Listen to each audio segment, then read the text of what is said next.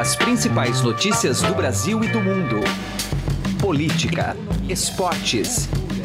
Informação com a credibilidade do maior jornal do país. Estadão Notícias. Olá, eu sou o Gustavo Lopes e está começando a partir de agora mais uma edição do Estadão Notícias, nosso podcast com análises, entrevistas e informações sobre os temas mais importantes do momento no Brasil e no mundo. A falta de articulação do governo de Jair Bolsonaro causa preocupação entre os governistas e deputados que apoiam as reformas necessárias para o país. Em uma sinalização de trégua, o presidente da Câmara, Rodrigo Maia, e também o presidente Jair Bolsonaro resolveram deixar as rusgas de lado e focar nas matérias importantes que estão no Congresso. Mas afinal, o quanto vai durar essa lua de mel? É possível tocar as propostas sem a articulação direta do presidente Jair Bolsonaro? Conversamos com o professor da Columbia University e cientista político da Arco Advice, Murilo de Aragão, sobre o assunto.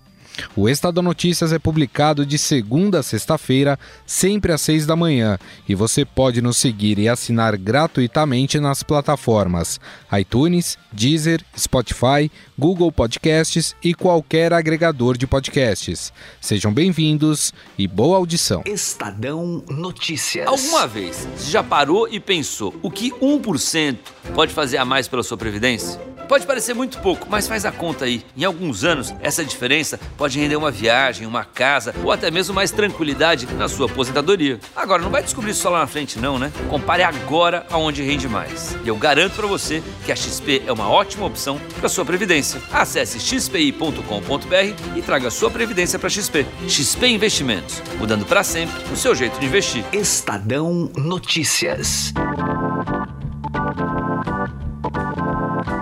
A falta de articulação do governo de Jair Bolsonaro causa preocupação entre os governistas e deputados que apoiam as reformas necessárias para o país. Para conversar sobre esse clima entre executivo e legislativo, nós vamos conversar com o cientista político, também professor adjunto da Columbia University e cientista político da Arco Advice, Murilo de Aragão. Tudo bem, professor? Como vai? Opa, tudo bem, tudo bem. Obrigado pela oportunidade de estar com vocês aí. Bom, professor, essa trégua que foi anunciada entre Maia e Bolsonaro, o que é preciso para que ela seja de fato duradoura? Muito diálogo, basicamente isso. A política é feita de diálogo, é, apesar de também ser feita de confronto, é?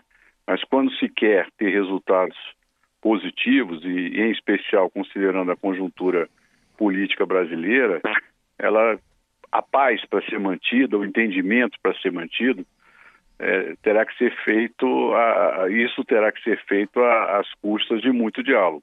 Ou seja, tem que haver muito diálogo e muita transparência entre as partes envolvidas para que se mantenha a paz. Agora, a estratégia que está sendo anunciada pelo presidente da Câmara, Rodrigo Maia, é de convocar os ministros para fazer essas articulações com os parlamentares. No caso, o Paulo Guedes para defender aí a reforma da Previdência e o Sérgio Moro para o pacote anticrime. Convocar os ministros ao invés do presidente é uma boa saída? Olha, isso não tem muita novidade, porque sempre a articulação é, de matérias relacionadas às pastas, elas são feitas também com os ministros, em apoio e, ou com o apoio da coordenação política do Palácio do Planalto. É, isso basicamente funciona assim. O Henrique Meirelles é, conversou várias vezes com o Congresso para articular suas agendas, o, o Joaquim Levi também. Então, isso não é nenhuma novidade, é assim que tem que ser feito. Nada vai passar no Congresso se os ministros interessados não forem é, ao Congresso conversar com os parlamentares, explicar, debater, participar de audiências públicas, receber os relatores nos seus gabinetes e dar satisfação a grupos de parlamentares. Isso faz parte do jogo. E isso tem que ser feito de forma organizada. O que eu vejo nesse cenário aí é que, em primeiro lugar, não há uma boa organização ainda é, o governo ainda paga o preço da inexperiência. É, esse aí é o que se chama a curva do aprendizado. O, PS, o PSDB também cometeu erros no início, o PT também. O fato é que hoje, por conta das redes sociais, os erros é, ficam mais evidenciados. E também porque há de lado a lado é, declarações pontiagudas que fazem alegria é, da, da, mídia, né, que, que repercute, e das próprias redes sociais. Então, isso tudo dá é, uma impressão mais grave do que realmente o problema é. Agora, sem dúvida, como resolver, como avançar, é com muito diálogo. E tem um outro ponto que deve ser considerado, é o fato de que tanto o Congresso quanto o governo estão reféns da reforma da Previdência.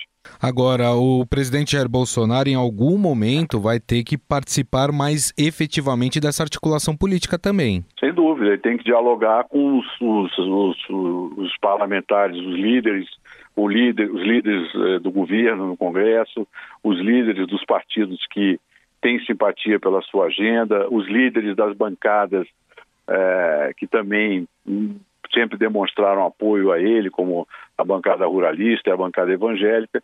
Enfim, a articulação do presidente é, na forma de diálogo, de receber, de esclarecer, ela terá que ser feita.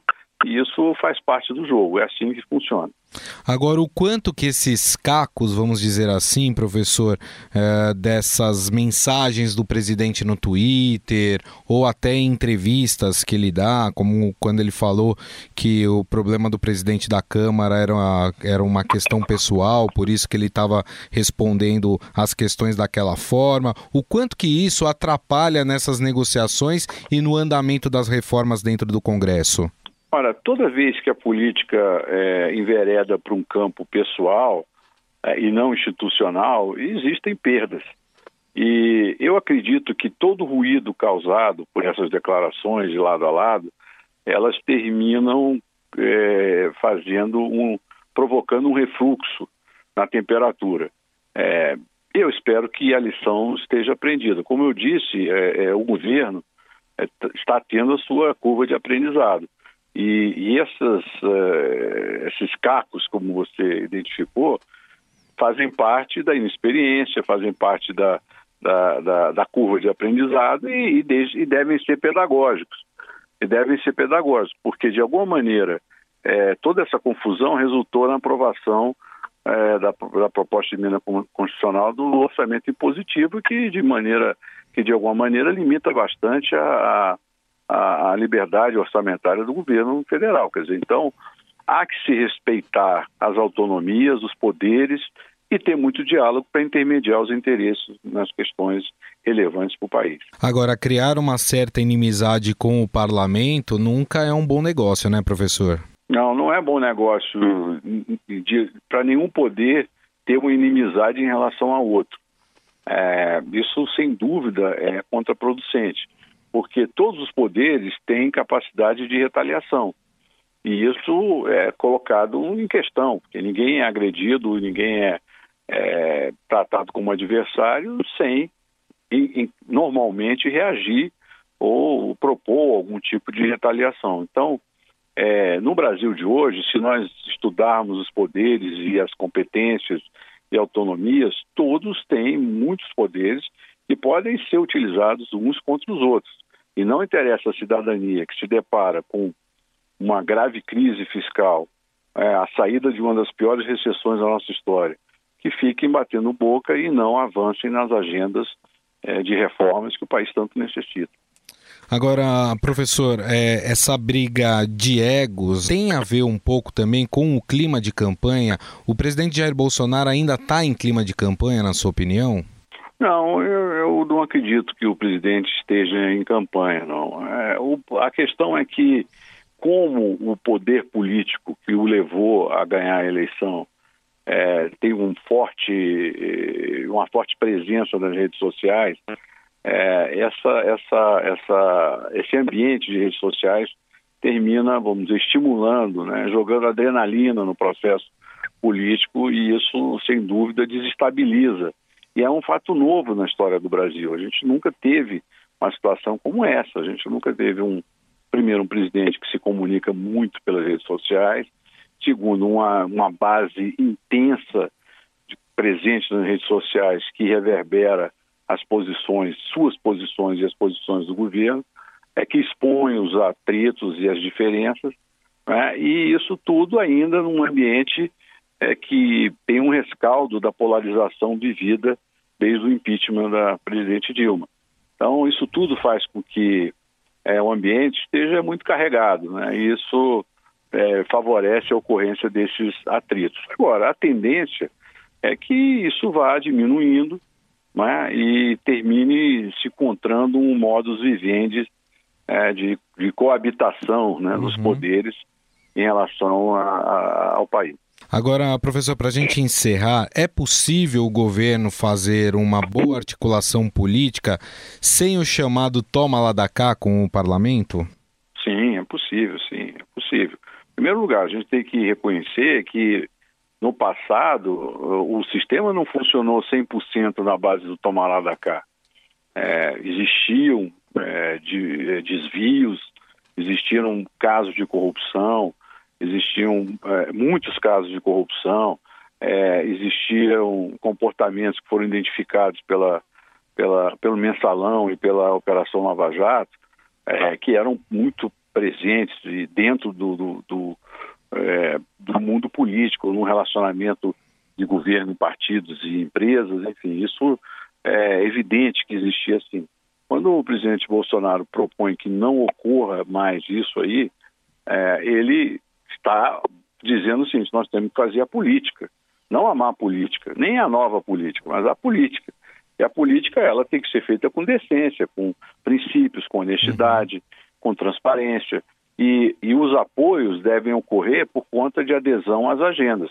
Agora, isso não significa também que você não possa ter um ministro de um partido, um quadro indicado por um partido, isso pode acontecer, é, desde que se respeite a qualidade técnica, a compatibilidade com o cargo, a formação, que realmente seja uma escolha patriótica, não uma escolha que envolva negociatas como ocorria e ocorreu no passado. Então, o que eu vejo é, a, é essa tentativa de propor uma nova, ou não uma, uma nova fórmula, mas critérios que estejam mais vinculados a essa política mais transparente. E o outro aspecto que também favorece, não que diga que vai funcionar maravilhosamente bem, uhum. e aí eu vou concluir depois falando disso, claro. é o fato que ele tem adesão das bancadas. Já a bancada ruralista, ela tem, um, ela tem a sua contrapartida dentro do governo com a ministra Tereza Cristina, que está lá é, ela é uma líder ruralista, ela é uma deputada federal e ela tecnicamente preparada e está lá exercendo o seu papel com, com grande dignidade e competência. Então, é, isso aí é uma prova de que o modelo pode funcionar, né? com bases é, é, é, com base em agendas, com base em princípios, com base em transparência. Agora, quem quiser fazer é, é, o mal feito, acho que não, não devia tentar, porque esse governo tem um Sérgio Moro como ministro da Justiça, tem a uhum. chancela da Operação Lava Jato. Dizer, então, é um risco muito grande alguém querer, desejar é, ocupar um cargo público ou fazer algum tipo de, de indicação visando fazer negócio. Né? Isso Sim. aí parece que é uma incongruência e, e inde, absolutamente indesejável no quadro que a gente vive hoje. Então, eu acredito que, que vá funcionar, ainda que, como eu diria, como eu disse, concluindo, é uma forma nova de fazer política, sim, temos que ver, não vai ser fácil, vai ter atritos, vai ter, vai ter é, insatisfação, vai ter satisfação, vai ter avanços, enfim, faz parte do jogo, processo de amadurecimento político do país. Perfeito. Nós conversamos com o cientista político da Arco Advice, também professor adjunto da Columbia University, uh, Murilo de Aragão. Professor, mais uma vez, muito obrigado pela sua atenção. Muito obrigado pela oportunidade. Estadão Notícias. Direto ao assunto, com José Neumann e Pinto.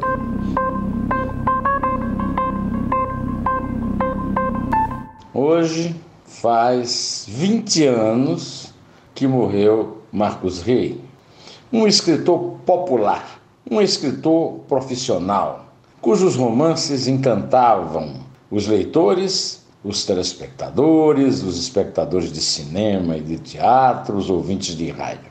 Marcos Rey era múltiplo, escrevia para muitos veículos, sempre com muita elegância e facilidade. O nome dele não era Marcos Rey, era Edmundo Donato, mas ele sofria de anseníase e por isso, naquela época, eram todos confinados ainda com preconceitos bíblicos de uma doença que afinal não era transmissível. Então ele fugiu para o Rio e na Lapa Boêmia do Rio encontrou assunto para sua literatura. Os teus romances de mais sucesso foram Memórias de um Gigolô e O Enterro da Cafetina, que mereceram séries na televisão e filmes. Pois bem, ele fugiu e adotou o pseudônimo de Marcos Rey para não ser levado para um campo de confinamento que era administrado pelo famoso sanitarista Sales Gomes, pai do grande crítico de cinema Paulo Emílio Sales Gomes, segundo marido de Lígia Fagundes Teres. Com o seu sucesso de escritor, Marcos Rey foi para a Academia Paulista de Letras e em suas sessões sentava-se ao lado de Lígia Fagundes Teles, com quem convivia harmoniosamente e de forma decente e completamente tranquila. A lembrança do ano em que o Marcos Rey morreu serve como um exemplo de tolerância nesta era de intolerância, de grosseria e de falta de educação que estamos vivendo atualmente. Por isso, recebo com emoção o texto publicado no Estadão pelo acadêmico Inácio Lola Brandão, com ilustrações de fotografias de Tiago Queiroz, que fez, digamos, metáforas imagéticas dos grandes temas dos romances de meu querido amigo Marcos Rey. Que saudade. José Neumann e Pinto, direto ao assunto. Estadão Notícias. Chegaram novidades no Shop Together, o e-shopping com mais de 300 marcas como Lenny Blanc, Schutz, Carol Bassi, além de marcas exclusivas como Mixed, Animale e Ricardo Almeida. E o melhor, você pode parcelar suas compras em 10 vezes sem juros e receber tudo em casa, com entrega imediata e troca fácil e sem custo. Acesse já e confira shoptogether.com.br. Shop Together se escreve Shop 2 Together.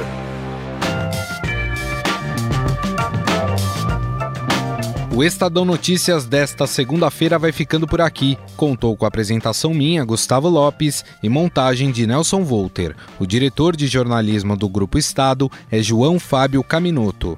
Mande seu comentário e sugestão para o e-mail podcast@estadão.com. Um abraço e até mais. Estadão Notícias.